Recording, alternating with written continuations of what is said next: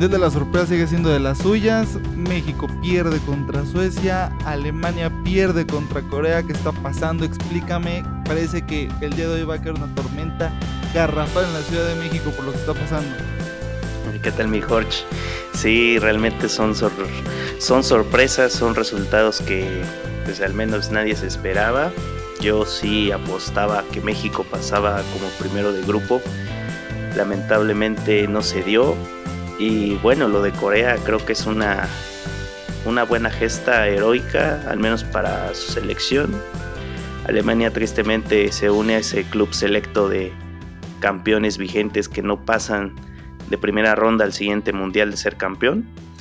Y bueno, creo que México tiene que reflexionar mucho de aquí al lunes cuando se enfrente a Brasil en los octavos de final todos estábamos tan errados que aquellas personas de nuestra audiencia que se animaron a entrar al Twitter de Fútbol al Doble, arroba Fútbol al Doble, pues contestaron nuestras encuestas y en efecto ellos pensaron, bueno, el 71% de ellos pensó que México ganaba por la mínima, perdimos, y pensó que iba a ganar Alemania, entonces como que todo nos agarró por sorpresa.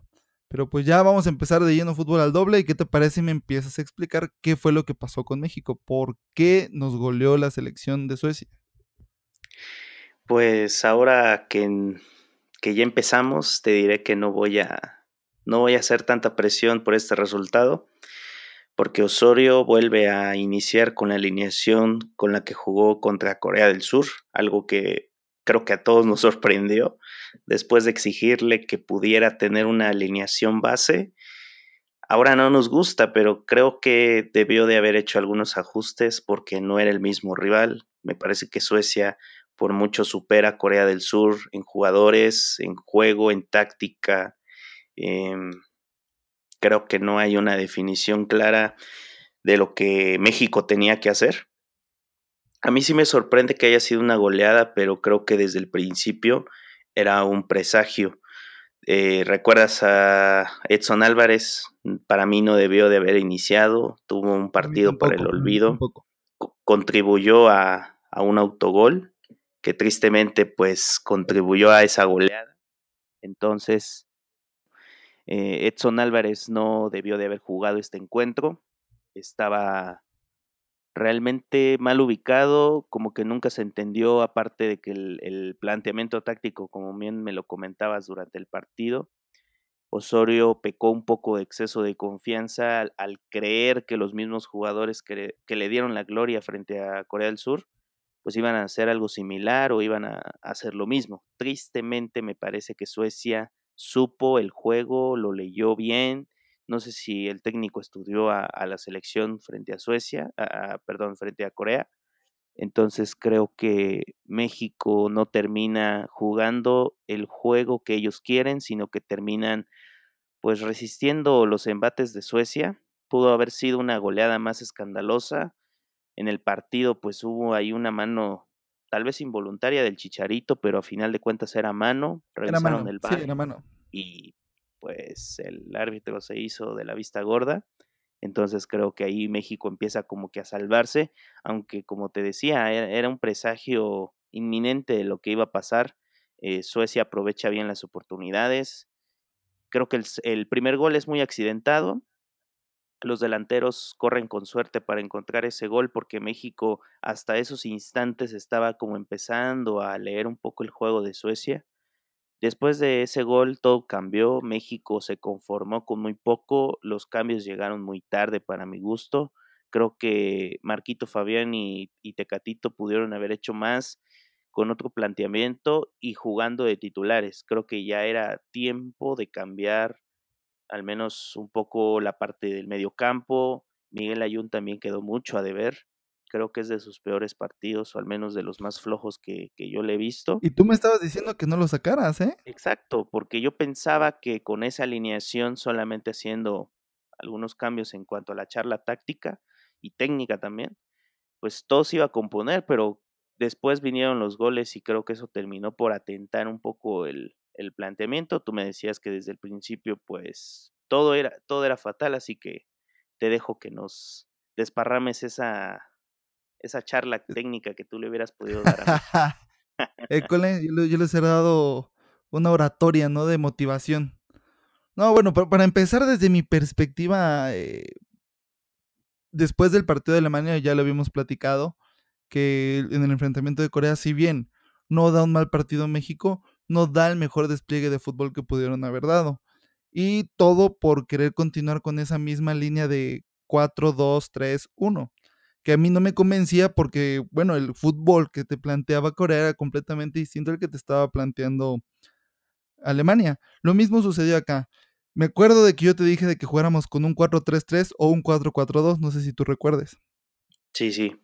Porque lo que necesitábamos nosotros no era tratar de desequilibrar su juego de ataque, porque ellos no te están elaborando el juego como Alemania. Lo que nosotros necesitábamos era poder desestabilizarlos con velocidad y con explosividad, ¿no? Que nada más te lo pueden dar dos jugadores en todas las, o tres, lo que sería Javier Aquino, lo que sería Chucky Lozano y lo que sería Tecatito Corona. Entonces, eh, desde mi perspectiva, yo vi que el juego mexicano debió de haberse concentrado en mantener un medio campo sólido, con un medio de contención, para que los eh, suecos no pudieran avanzar con su con su estilo de juego defensivo-ofensivo. ¿Y a qué me refiero con defensivo-ofensivo? Pues me refiero a que ellos juegan a mantener su resultado defendiendo con una línea de cuatro, y manteniendo a sus dos contenciones siempre clavados y nada más atacándote con dos delanteros y con dos eh, medios muy abiertos que parecen extremos, que terminan atacando nada más con cuatro. Entonces cada vez que tú intentes atacar, como lo hizo, como lo intentó hacer con Alemania, no ibas a poder, porque Alemania eh, estaba muy adelantado siempre y en estos desdobles de fútbol no se podía generar el juego que México quería. Yo lo miré muy evidente y yo desde un principio, desde que empezamos este podcast, creo que tú también estuviste de acuerdo conmigo, de que las, eh, las rotaciones no eran del todo malas. A mí siempre me agradaron las rotaciones. El asunto de, de Osorio era que siempre quería experimentar de más. Y por eso fue que, mucho tiempo tuvo malos resultados. Sin embargo, era evidente de que contra Alemania lo tenía bien estudiado. Y yo pensé que Corea iba a hacer lo mismo, iba a sacar a los jugadores, iba a meter a los necesarios porque ya tenía estudiado a Corea. Y pensé que iba a hacer lo mismo con Suecia. Sin embargo, siento de que Osorio peca un poco en el aspecto de querer complacer un poco tanto a la gente como a los analistas de fútbol que, que sugerían que era mejor siempre repetir. Y como le funcionó con Alemania, pensó que le iba a funcionar con Suecia y lo que no está lo que no entendimos todos era que no dominamos un estilo de fútbol. Nuestro estilo de fútbol es acoplarnos al rival. Ese es nuestro verdadero estilo de fútbol. Y yo creo que para empezar a comprender a esta selección tenemos que entender eso, que no todos los partidos vamos a jugar de la misma forma y no todos los partidos vamos a poder meter a los mismos jugadores. ¿Por qué? Porque cada jugador te da diferentes características tanto al ataque como a la defensa. Y eso venía siendo bien Osorio. Y exactamente el día que decide repetir una alineación, le sale todo mal. Edson Álvarez no juega, no juega bien. Para mí fue un desperdicio total. Eh, Miguel Ayun desaparecido. Nada más lo vi tocar dos balones y un disparo. Chucky Lozano, a pesar de que vi de que sí intentaba y hacía sus recorridos, estaba bien cubierto.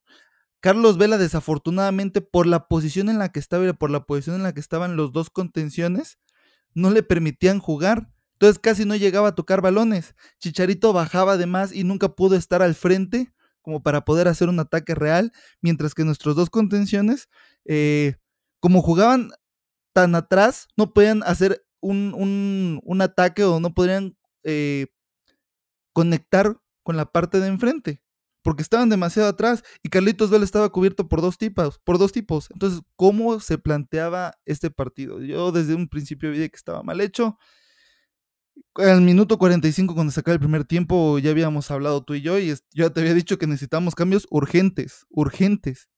Y no los decidió Osorio no hacerlos y vaya, este es el resultado por no haber hecho los cambios adecuados. Yo hubiera preferido ver en Jonathan Dos Santos un 4-3-3, juegas con Jonathan Dos Santos, tus dos este, interiores, que ya sabemos cuáles son los, los titulares, y jugar con dos desequilibrios a las bandas. Eso hubiera sido excelente. Y además los suecos no hubieran sabido cómo jugarnos a nosotros. Evidentemente los suecos nos estaban estudiando, ya sabíamos cómo íbamos a jugar. En cambio, tener esa opción de sorpresa creo que afecta mucho y eso le afectó a Alemania también. No sé cómo veas tú la situación. Totalmente de acuerdo, creo que Osorio ahora sí se equivocó, pero por no seguir eh, su ritmo de trabajo y el esquema táctico fue, creo que, para sorprender a Suecia, si es lo que quería hacer, creo que no era lo correcto. Y aparte yo vi mucho a Chucky bastante presionado, creo que tuvo muy pocas opciones, los dribles o las jugadas que intentaba hacer estaba bien cubierto. Carlos Vela por momentos se vio bien, por momentos se vio mal, pero es como tú dices, o sea, el, planteamiento no fue el mejor para este partido, sabiendo que los suecos te pudieron haber estudiado, yo creo que lo hicieron totalmente, y también no apostar por los cambios que venías haciendo, eso fue un error más grave, como bien lo apuntas. El medio tiempo creo que pudo haber sido crucial para que Juan Carlos Osorio hubiera podido cambiar al menos el planteamiento y hacer los ajustes de los cambios que, como bien propusiste, Jonathan Dos Santos y Tecatito Corona, creo que hubieran sido las incorporaciones perfectas para ver cómo cambiaba el juego. No pasó así. El planteamiento se vino cayendo a pedazos. Creo que si México vuelve a pecar en cuanto a sus cambios, el planteamiento y creo que los jugadores también deben de, de ponerse a pensar que no todos los rivales, por lo grande que sean, en el caso de Alemania, pues no te van a vencer y por más chicos que sean, pues no te van a hacer nada, como el caso de Corea. Hay que replantearse un poco las cosas. Y yo ya, yo ya estoy pensando en el día lunes, ¿eh? porque ahora sí, creo que volvemos a, a, cero. No sabemos qué va a hacer Osorio frente a Brasil. No sabemos a qué le vaya a apostar, porque ya Brasil ya no es una Alemania, ya no es Suecia, creo que ya es una selección mucho más completa. Y ya empezó a desenvolver su fútbol, ¿no? Creo que México va a tener que eh, hacer algo diferente, más de lo que hizo en esta fase de grupos ganó los dos partidos, es buen balance, pero creo que el cierre no es el mejor. ¿Y te enteraste de las declaraciones? No sé si escuchaste. No, no, eso justo estaba tratando de leerlo, pero ya, pues ya el tiempo nos venía encima. Más o menos te digo, eh, Osorio dijo de que él, él, fue responsable por no haber querido jugar con un planteamiento táctico diferente, él quería jugar con un 3-4-3, que igual a mí se me hubiera hecho muchísimo más lógico que jugar con un con el planteamiento táctico que, ya venía arrastrando el, técnico. Eh, Rafa Márquez, yo creo que fue de las peores declaraciones que dio, subió a su cuenta de Instagram una foto donde dice de que solamente los mediocres lo van a criticar o los van a criticar a ellos porque su trabajo fue muy grande al ganar los otros dos partidos.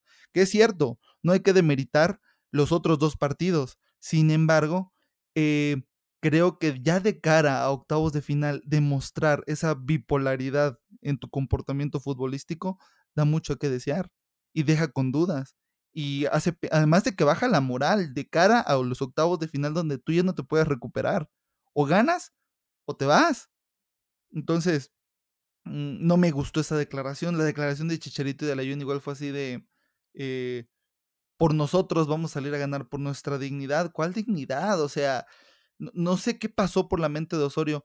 Y, por ejemplo, Héctor Huerta de ESPN decía de que la continuidad del mismo planteamiento táctico por los tres partidos había sido una decisión de los jugadores y que Osorio había accedido. ¿Tú qué tan veraz crees eso? No, pues no, la verdad no lo creo, porque creo que Osorio es el que manda a partir de todo. No creo que los jugadores tienen que adecuarse al planteamiento del profe y pues con lo que dicen creo que están un poco equivocados, o sea, ellos sí juegan, si quieren pueden obtener la dignidad que quieran, pero eso se va a ver el lunes, o sea, creo que son comentarios algo eh, cobardes porque te estás escudando de que vas a jugarle al candidato número uno para llevarse el título de, de Rusia entonces necesitas tener escudos que te ayuden a disimular el, el pues, partido tan malo que, que, hiciste. Entonces, pues yo hasta no ver, no creer, la verdad estoy. Creo que nunca había estado tan enfocado en un partido de a pesar que va a ser el día lunes y a la hora creo que ya vas a estar por acá para poder verlo y comentarlo en vivo. A ver si hacemos un Entonces creo que creo que estoy muy ansioso más que con el de Alemania. O sea, si en el de Alemania yo ya estaba pensando de más ahora con, con este de Brasil ya nervios, eh, pensamientos, creo que todo, todo se mezcla. Yo ya estoy muy ansioso por ese partido. Sí, y quién no va a estar ansioso por ese partido, ¿eh? Que pues los brasileños empezaron bastante flojos y ahorita cerraron con todo. Entonces, deja la sensación de que Brasil va a ganar. Sin embargo, por historia, a México le juega bien a Brasil y a, y a Brasil siempre se le ha complicado el fútbol mexicano. Yo esperaría que un, un planteamiento táctico por parte de Osorio parecido al de Alemania, si no es que el mismo. Porque recuerda que no vamos a tener a Héctor Moreno. Que yo no sé por qué le hacen tanto al, show de que es que no tenemos a Héctor Moreno. Héctor Moreno y Hugo Ayala no hay mucha diferencia, ¿eh? Son casi el mismo nivel futbolístico el que tienen ambos. Demostró tener más características eh, Ayala de lo que creíamos. Sí, muchas más. Y Carlos Salcedo yo creo que ya está empezando a imponer como el delantero, digo, como el defensa central fuerte de México. No sé si tú estés viendo lo mismo que yo. Pues creo que esta selección tiene diferentes variantes. Creo que los jugadores, tanto en delantera como en defensa, creo que tenemos suficientes para poder pues hacer mm, diferentes planteamientos. Pero todo depende de la actitud de los jugadores. O sea, Edson Álvarez me parece que tiene mucha garra. De hecho, en este partido de Suecia intentaba salir con el balón más que controlado, quitándose a los rivales, cosa que aplaudo, o sea, es, es algo bueno, pero no te sirve de nada si no puedes llegar a medio campo ya teniendo la visión perfecta para pasarle al siguiente jugador y poder armar una jugada. O sea, son pequeñas ¿eh? cosas que te son pequeñas cosas que te cambian el partido. Creo que si también eh, Chicharito también tuvo algunas opciones de, de poder jugar más agresivo, no lo hizo por diferentes cosas, pero si ellos también se miden y pueden plantearse el juego tal vez a su manera, cuando tengan el balón, poder tener la concentración necesaria para poder armar y construir una buena jugada, porque puede, pueden haber muchos planteamientos, pero si no, cuando tienes la pelota, si no haces el trabajo, no sirve de nada. Bueno, hasta ahorita solo hemos hablado del planteamiento táctico, ¿no? Falta ver lo de los jugadores. ¿Cómo llegaron mentalmente al partido? A mí me dio la sensación de que la presión que los mismos medios de comunicación generaron, porque igual a mí me incomodaba un poco el que estuvieran con ¿Podrá México? ¿Podrá México? ¿Podrá México? Y eran muy insistentes, no sé si tú sentiste lo mismo, pero yo sí miraba muy exagerado el creer que no íbamos a poder contra Suecia. Y creo que la combinación de grandeza, porque íbamos a hacer historia ganando los nueve puntos, más aunado al va a poder, va a poder, va a poder constante de todos los medios de comunicación, tanto Televisa como Fox Sports, como ESPN, como TV Azteca, te llega a afectar, ¿eh? Entonces, así como llegaron con una mentalidad hasta el tope frente a Alemania, creo que frente a Suecia llegaron con una mentalidad muy a ras de suelo, mucha presión sobre ellos pues yo creo que sabían lo que podía pasar en el grupo, ¿no? Porque todos empezaron a hablar de que si México perdía y Alemania ganaba y la diferencia de goles, entonces tal vez se enfrascaron mucho en, ese aspecto, pero creo que tenían la vara muy alta, o al menos así lo vi yo. O sea, de actitud creo que tenían prácticamente todo para terminar algo perfecto que no era perfecto en un inicio porque hasta tú y yo presupuestábamos un empate frente a Alemania, contra Corea una, una, victoria y tal vez contra Suecia un empate, una victoria, pero a final de cuentas México termina pasando como segundo, termina con seis puntos, eh, termina ganándole a Alemania, pero el rival importante era Alemania supuestamente, ¿no? Ahora Suecia como que invierte los papeles, como que Suecia era el más fuerte, Alemania nivel medio. O sea, todo terminó presupuestándose en cuanto a números y posición de grupo como algo normal. Y ahora con lo de Brasil, pues todo sigue bajo la misma línea. Ahora lo que tiene que cambiar es que México debe de mostrarse mejor, más que contra Alemania, debe de mostrar una mejor cara con Brasil, porque Brasil creo que es el equipo más completo línea por línea del Mundial y que pues también, como bien apuntaste, cerró mejor de lo que empezó. Parecía que estaba todo flojo, pero Brasil creo que tiene ese, ese equipo que puede lograr cosas importantes. ¿Esperarías algún cambio para el próximo partido en octavos de final? Totalmente, creo que México tiene que plantear el partido diferente. ¿Mande? ¿Quién sacarías? Yo creo que Edson Álvarez ya no tiene que jugar. ¿O qué esperarías hacer?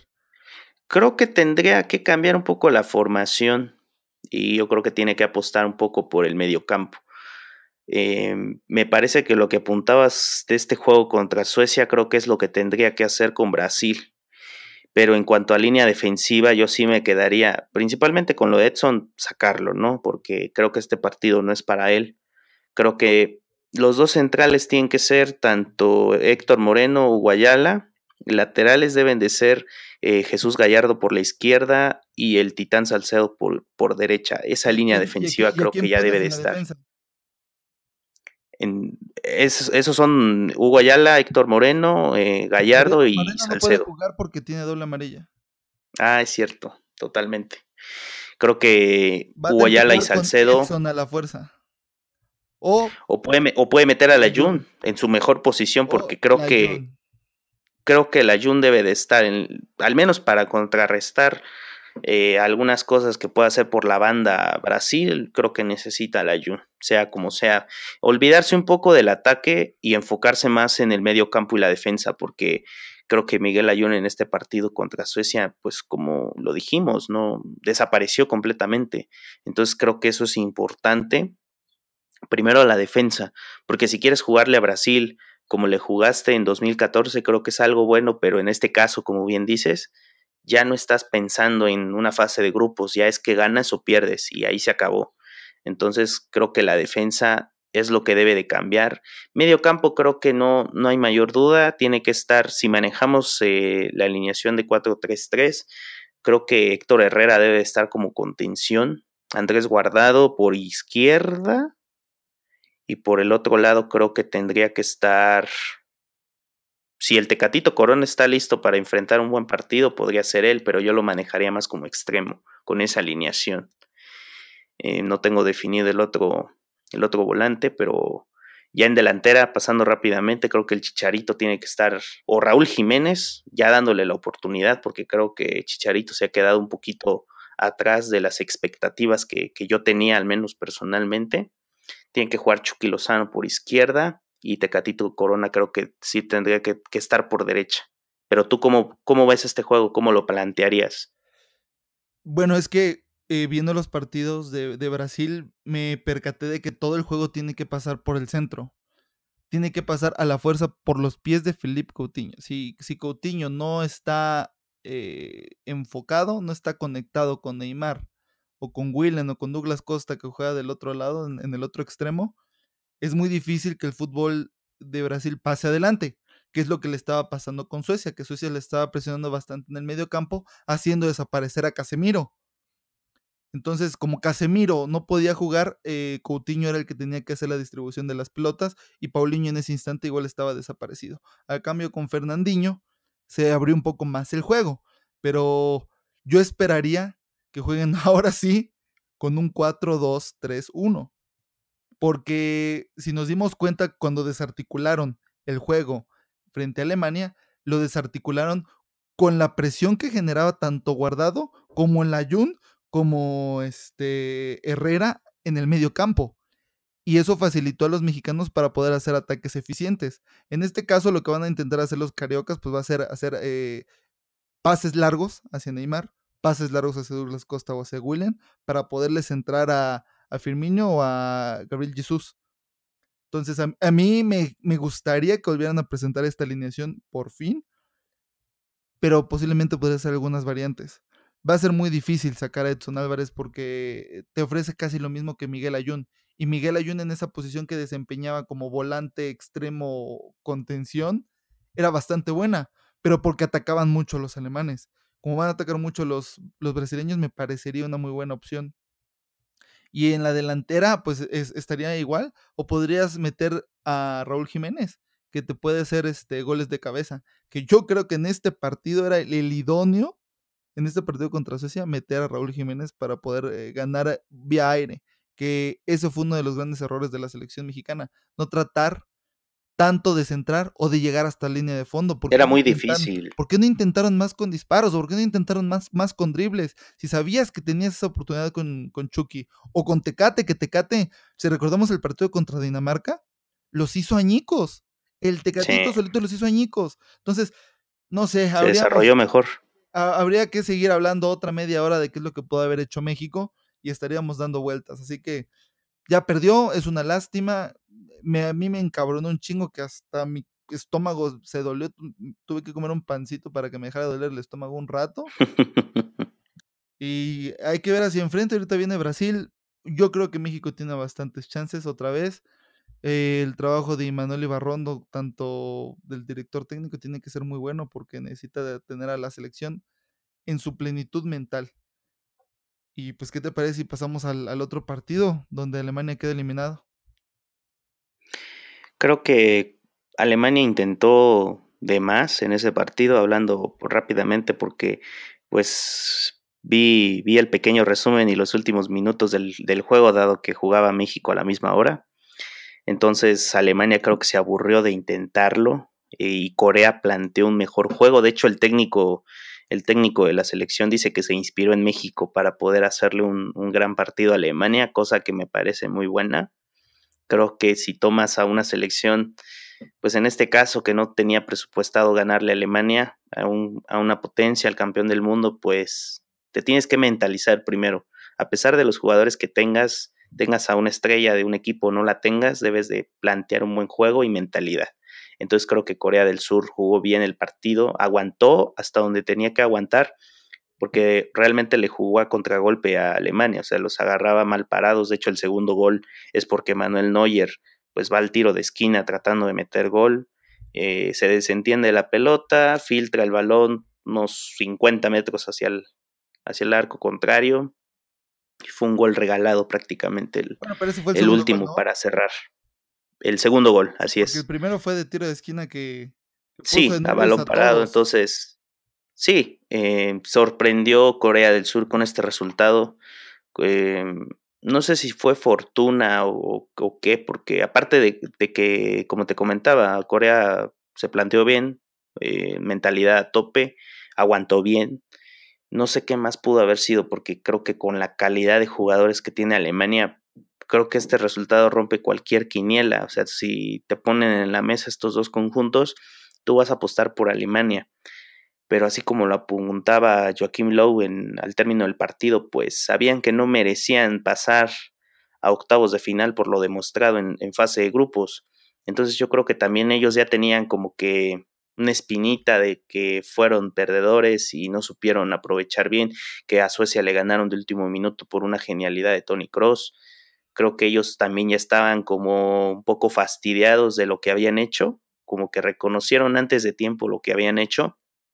Entonces también esas presiones, aparte de que pues eres campeón del mundo vigente, todo el mundo te está viendo, está esperando que vuelvas a refrendar el título, pues creo que Alemania no supo capitalizar esos aspectos y pues termina siendo una decepción del mundial porque antes, en su grupo, sí, dime, dime. ¿Es, ¿Es tan mal esta Alemania como todo el mundo supone? pues en, en cuanto a su, su lista de jugadores es la mejor, ¿no? Creo que lo, lo, sabemos, pero... Igual creo que es la mejor.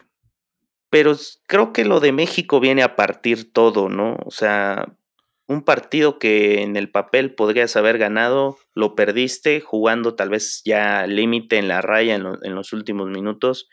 Yo digo que por ahí empieza todo. Porque también Suecia en el segundo partido también se puso adelante en el marcador. Sin embargo, creo que Suecia también. No, o prácticamente dominó. Sí, claro, claro, por supuesto. Por supuesto, tuvo, tuvo un mejor partido frente a Suecia. Y ahorita con Corea del Sur, la verdad que también fue. Sí, estuvieron por encima, creo que mucho mejor. todo el partido.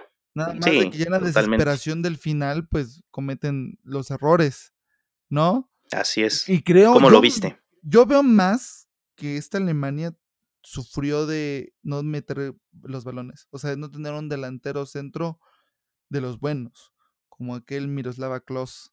o este, ¿quién te gusta? no, Philip Lam era, era, defensa. Había otro que era delantero del de Liverpool, no sé si te acuerdas.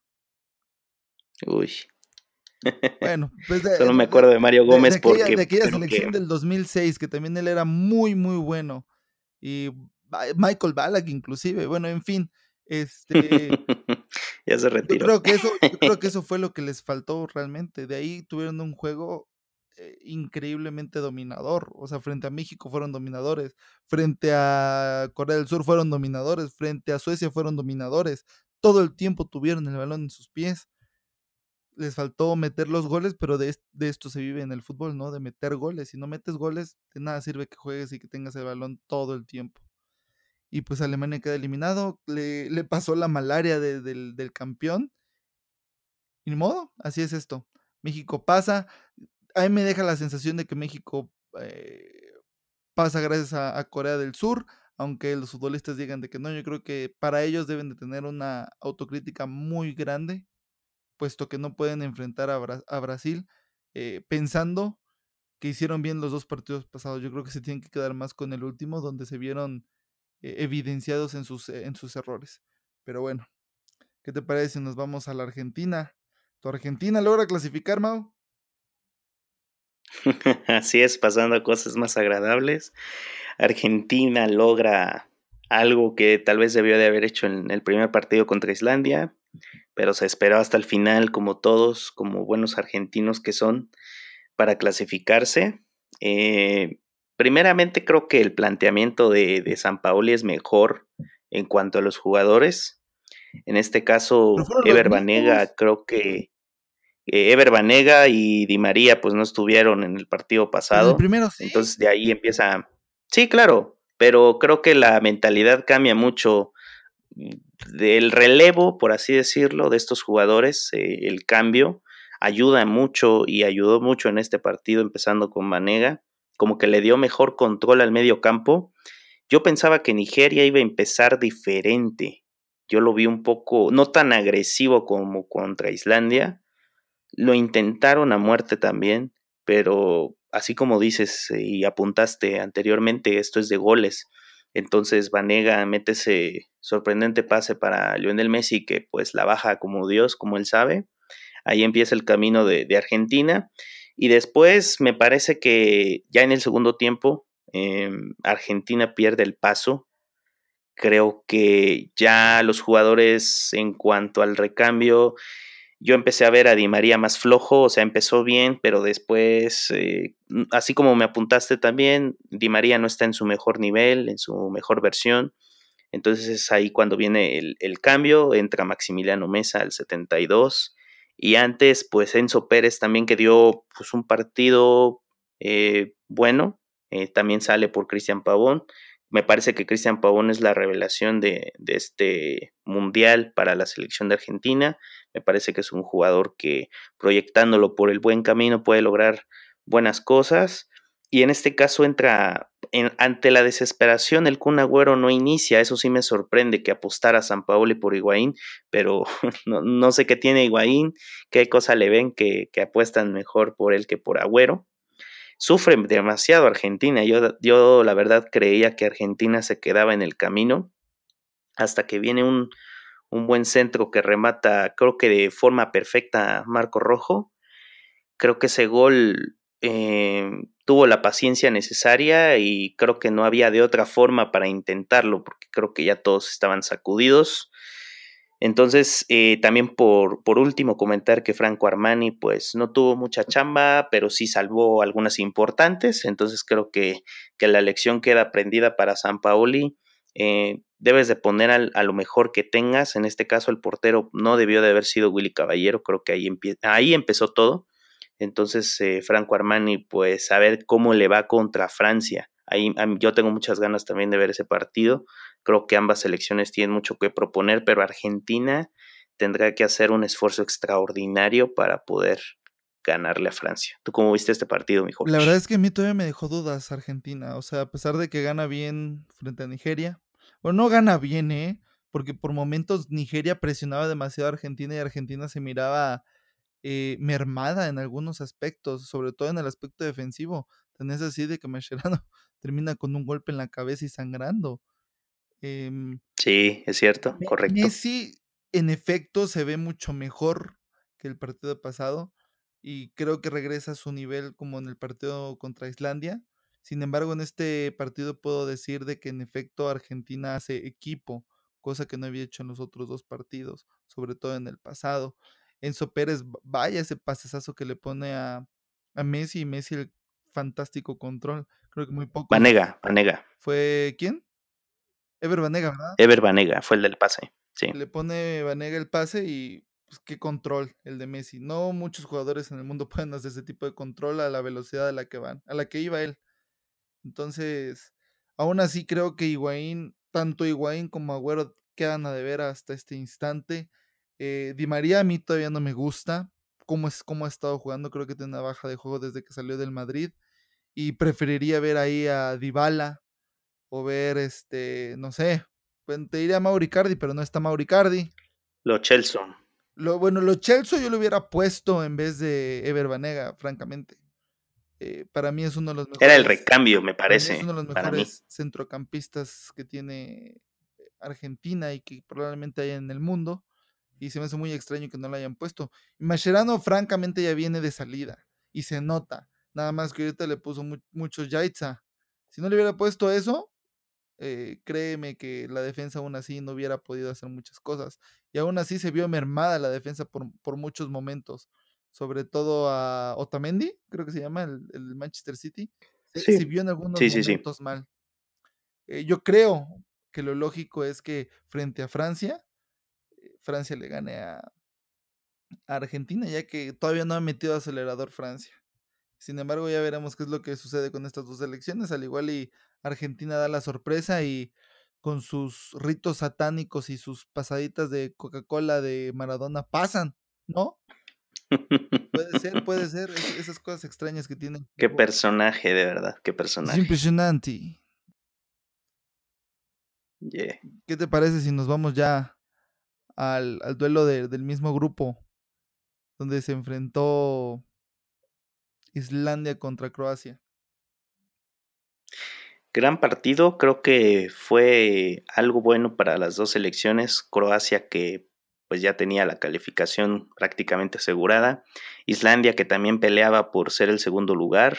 Islandia le hace buen partido a Croacia, me parece que mucho mejor del, del que se lo hizo Argentina.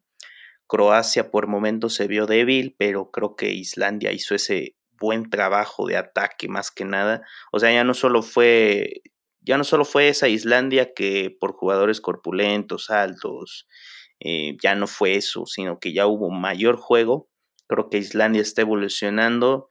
Eh, ya había tenido participación en Eurocopa, ahora es su primer mundial. Cierran bien, me parece que hacen buen papel por lo que jugaron, empataron con Argentina. Creo que ese resultado los motivó a seguir creciendo. En este caso contra Croacia, eh, yo pensaba que sí se, llevaban el empate, pero Croacia también supo ser preciso con los tiros a gol. Y me parece que Croacia también termina pecando un poquito en exceso de confianza, porque aparte de que se vio un poquito mal por momentos, eh, ya no supo tener mejores llegadas. Luka Modric le costó un poquito encontrar su mejor versión como con Argentina.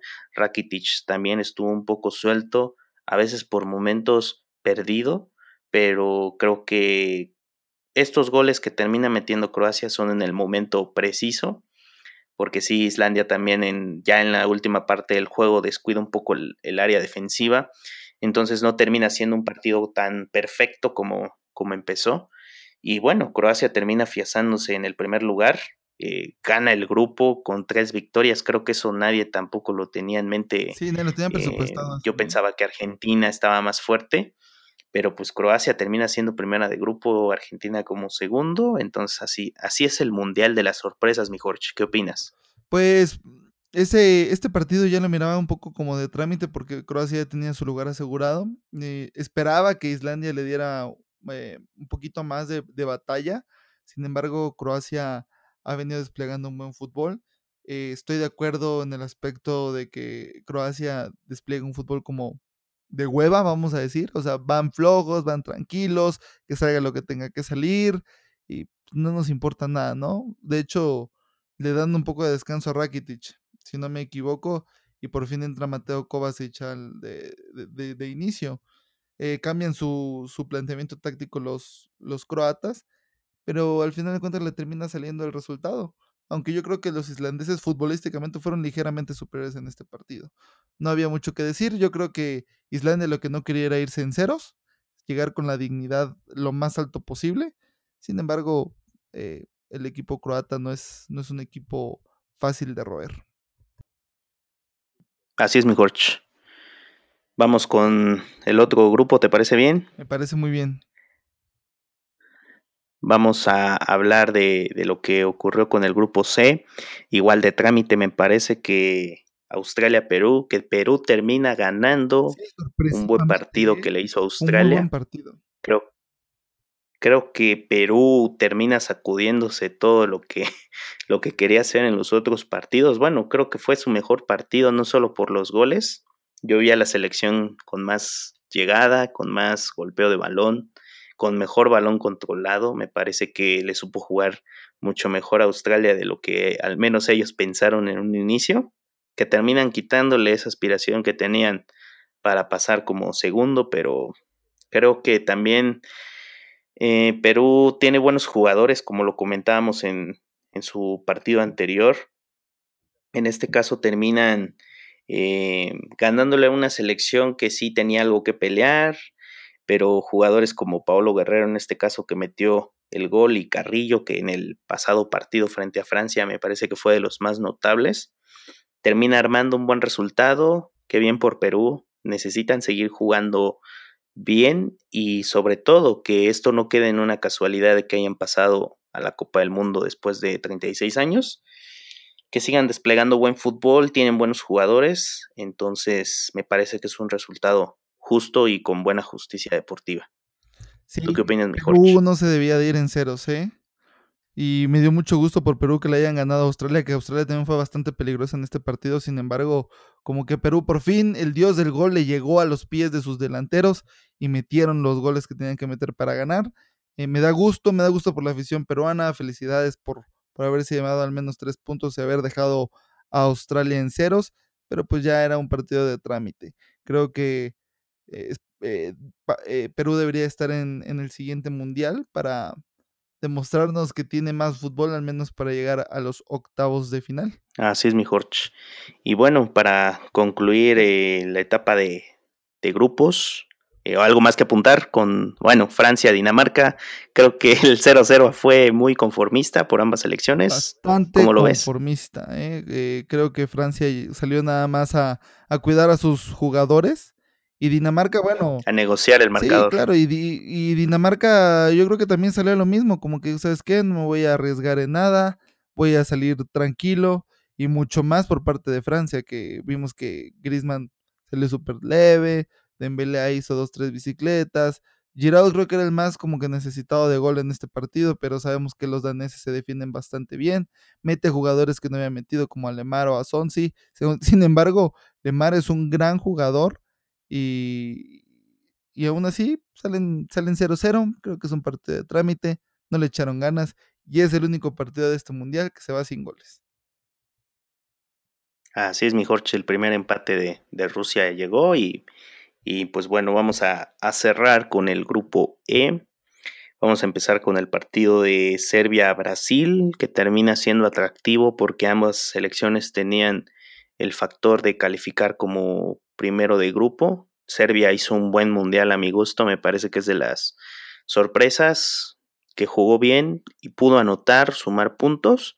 En este caso contra Brasil me parece que el partido se lo termina llevando Brasil por la precisión de las jugadas, el gol de, de Paulinho que, que termina clavando, me parece que es un descuido enorme del portero serbio porque fue prácticamente regalarle tu área a Paulinho. Entonces, eh, ahí termina Brasil. El, gol que termina encajando Paulinho llega en un momento donde Serbia estaba empezando ya con las jugadas más agresivas de, todo el partido que, dieron los serbios. Llega en un momento donde Serbia estaba un poco por encima de Brasil, teniendo más llegada por las bandas, eh, a balón parado, estaban mejor ubicados que Brasil. Sin embargo, cuando tienes jugadores de la talla de Neymar, de Felipe Coutinho, pues se arman esas jugadas que, que pues te matan, ¿no? En este caso Brasil encaja ese gol, buen gol.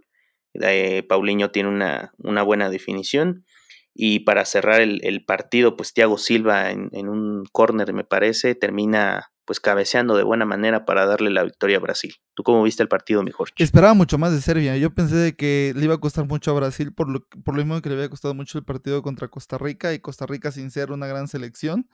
Pero como apunté al inicio del episodio, Brasil salió con todo. Ya sabían más o menos lo que querían hacer, a lo que querían jugar como que el, nerviosismo del inicio del mundial y la presión de que era la selección que debe de ganar eh, ya quedó atrás y vaya, le pasó por encima prácticamente a Serbia, a pesar de que Serbia tuvo dos o tres centros que pudieron haber marcado, nada más de que el delantero serbio no pudo meter el gol o los goles. De ahí, este, Brasil fue dominador, Neymar desplegó el fútbol que quiso, eh, el centro del campo estuvo bastante bien se ve una Brasil bastante peligrosa y, y vaya que, que, si México se encuentra con esta selección de Brasil enchufada, va a ser un problema para México. Sin embargo, si México llega más enchufado todavía, así como llegó enchufado con Alemania, eh, podríamos estar asegurando, diciendo que, que, nos vemos en cuartos de final. Sin embargo, ya en algún episodio yo había comentado, y tú te, te reíste al respecto, de que si queremos ser campeones del mundo, pues nos tenemos que enfrentar a las mejores selecciones. Y de una vez que venga Brasil, si no podemos contra Brasil. Me río otra vez. Ah, no es cierto. Podemos no contra Brasil. No tiene caso ser campeones del mundo. O luchar por ser campeones. Exactamente. Marcelo no estará en el partido contra México, me parece. El alcance de la lesión que estaban dando era de dos semanas, al menos, para tener una buena recuperación. Qué triste por Brasil y por Marcelo que, que no va a tener acción es un, y todo eso en una jugada sin importancia, porque Marcelo, tanto ambos jugadores no, no tenían que disputar el balón así.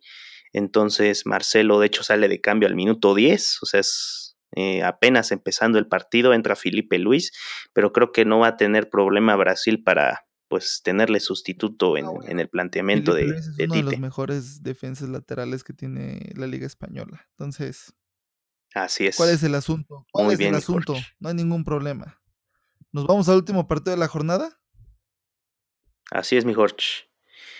Eh, Suiza-Costa Rica, un partido que me parece Costa Rica termina empatando con cierta justicia. Tuvo, no tuvo el control de, de balón en, en, el principio del juego, pero después termina con buenos ataques. Eh, los jugadores de Costa Rica, los jugadores ticos, eh, hacen buenas llegadas de peligro. Yo la verdad pensaba que Costa Rica le iba a sacar un resultado por la, ah, por la mínima Suiza, eh, haciendo esa travesura para no para evitar que, que, clasificaran, pero no, eso no ocurrió. Entonces Costa Rica le hace buen juego a Suiza, que pues de este caso Suiza termina imponiéndose en los primeros, eh, primer tiempo me parece, con el resultado, que Costa Rica termina salvando con el empate. Entonces, yo, yo la verdad ya pensaba que Suiza le había ganado a Costa Rica cuando me entero que, que no fue así. Eh, Suiza termina empatando este partido.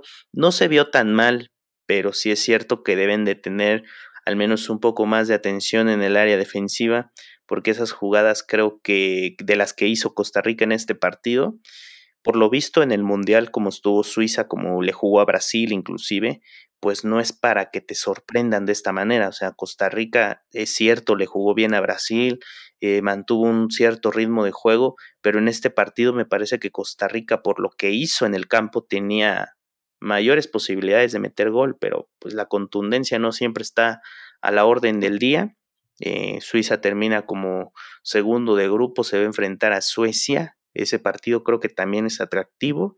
Dos selecciones que pues sí tienen buen juego, tienen buenos jugadores. En el caso de Suiza me parece que Shakiri ese es uno de los motores importantes de esta selección. Así que ya veremos cómo, cómo le va. ¿Tú cómo viste este partido pues este partido prácticamente igual era de trámite.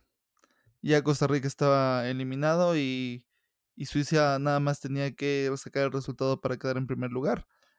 Aún así, los ticos como que no quisieron ceder del todo el partido. Tan es así que en tiempo de compensación del segundo tiempo logran meter de penal eh, el, gol del empate y no irse en cero puntos a casa, ¿verdad?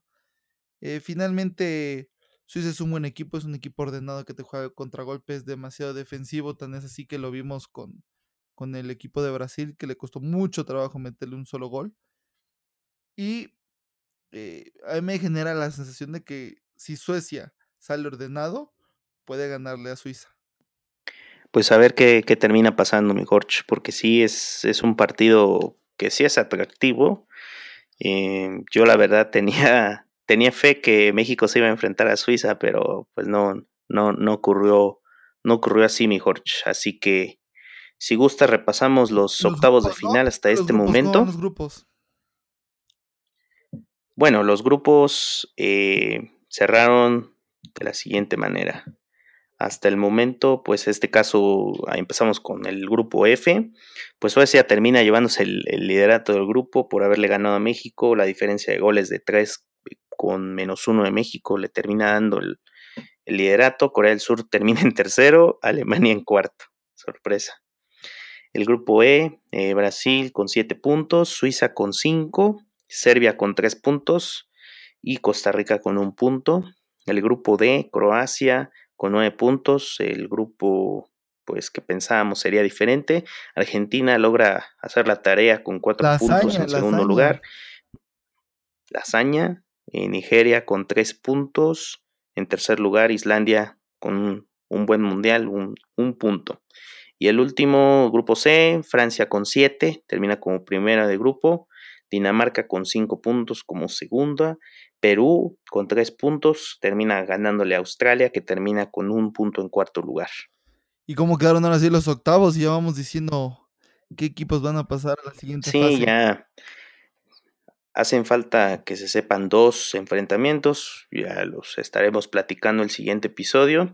El sábado 30 de junio, Francia contra Argentina, un partidazo me parece en todo, toda ley. Francia tiene las de ganar, a ver qué, puede hacer Lionel Messi. Y después, yo voy por, Argentina, lo sabes. Ahora sí, Un, un volado para ver quién saca las chelas en ese partido. Va, va, ya lo estaremos platicando. Uruguay-Portugal, un partidazo también, creo que es la jornada más atractiva de, octavos, el, mismo sábado. Se ve difícil. Yo, la verdad, eh, Uruguay cerró bien, Portugal estuvo flojo en su último partido. Creo que todo puede pasar en este partido. ¿Por qué más? Yo voy por Portugal. Eh, bueno, yo creo que puede ir. Yo voy por Uruguay. Mira nomás, ¿qué está pasando aquí? ¿Qué está pasando? ¿Qué está pasando? Pero bueno. El domingo, primero de julio, vamos a ver a España y Rusia, que me parece que España tiene al menos el, el partido resuelto ante el anfitrión. Y en un partido más enredado, Croacia contra Dinamarca. Me parece que por cómo cerró Croacia y cómo jugó en su fase de grupos, tiene las de ganar. Yo creo que le va a ganar a Dinamarca. A pesar de que es un juego muy defensivo, eh, si Croacia sale con sus líneas bien plantadas, no va a haber ningún problema para los croatas. Bien. Y el lunes, el partido que ya está definido, el Brasil-México. Em, a ver, a ver. Con mucho corazón, con mucho corazón, con buen juego, con buen planteamiento, con el Chucky en estado puro, una buena defensa. Se le puede hacer juego a Brasil. Y yo digo que, nos quedamos de nuevo en, el cuarto partido. ¿Tú qué dices, mi Jorge? Yo me la voy a rifar. Yo voy a decir que el equipo mexicano le puede ganar. Pero yo sí quisiera ver otra vez un 4, 2, 3. De que puede, claro. No, pero yo voy a decir de que. Claro, de que puede, puede. Yo voy por el equipo mexicano, que gana. Vientos, eso es todo, mi Jorge. Y en el, el, siguiente día, el martes 3 de julio, Suecia contra Suiza. Me parece que Suecia tiene todas las de ganar en este partido por lo demostrado con México, con su juego que, tiene. Igual y Suiza también puede sorprender, pero como le jugó hoy a Costa Rica, si juega así contra Suecia, me parece que también puede terminar como una catástrofe. Así que yo apuesto por Suecia para los cuartos de final. ¿Tú qué dices, mi Jorge? No, yo igual digo que va a ser Suecia. Suecia se ve bastante fuerte y creo que, bueno, es que no, no puedo decir que es un gran equipo. Francamente, línea por línea no es superior al equipo mexicano. Si ganó Suecia es porque el fútbol sueco es muy duro, muy físico y el planteamiento táctico de México fue terrible. Entonces, si le quieres jugar al ataque a una selección que se dedica a defender y es muy fuerte físicamente, no le ibas a poder hacer nada. Cambio, si jugabas al desdoble, si jugabas a la explosividad, era muy probable que le pudieras hacer algo. Entonces, yo no creo que la selección eh, sueca sea de las mejores y no creo que va a llegar muy lejos. Sin embargo, hizo lo que tenía que hacer y fue eh, constante en su juego de fútbol. De cualquier manera, creo que le va a ganar a Suiza, aunque si Sherdan Shakiri sale conectado, podría ser la sorpresa y llegar hasta cuartos de final. Así es, mi Jorge. Así que con esto hemos repasado ampliamente lo que llevamos de Mundial. El próximo episodio, pues ya tendremos los enfrentamientos ya directos definidos, así que me parece que podemos abundar un poco más en el análisis. Ya veremos cómo, cómo, cómo, cierran los grupos, eh, los últimos dos grupos del Mundial, el G y el H, que pues en el caso del G, Inglaterra y Bélgica ya están clasificados, ya solamente hay que ver quién queda como primero y segundo, y en el H, pues ver si Colombia puede lograr también la hazaña y meterse a, a, fase yo creo de que sí pasa Colombia y va a quedar o Japón o Senegal fuera. Senegal. Pero ya veremos. Pues dame en tus redes sociales, Mau. Así es, mi Jorge, arroba Mau Martínez S en Twitter e Instagram. Y las tuyas, mi Jorge. 35 en Twitter e Instagram. Nos pueden eh, ir a dar un un seguimiento, pueden ir a checar nuestras redes sociales, ¿no, Mau? Así es, mi Jorge, arroba fútbol en Facebook y en Twitter. Recuerden que en Twitter estamos subiendo encuestas y probablemente ya en, julio, en, en, este mes que viene, tan importante, vamos a hacer algo en Facebook. Así que aquí el amigo Jorge ya, ya viene a casa. Así que también ya estaremos trabajando para ustedes y ver las próximas sorpresas que se acercan para este podcast. Perfecto, Entonces esto fue Fútbol al doble.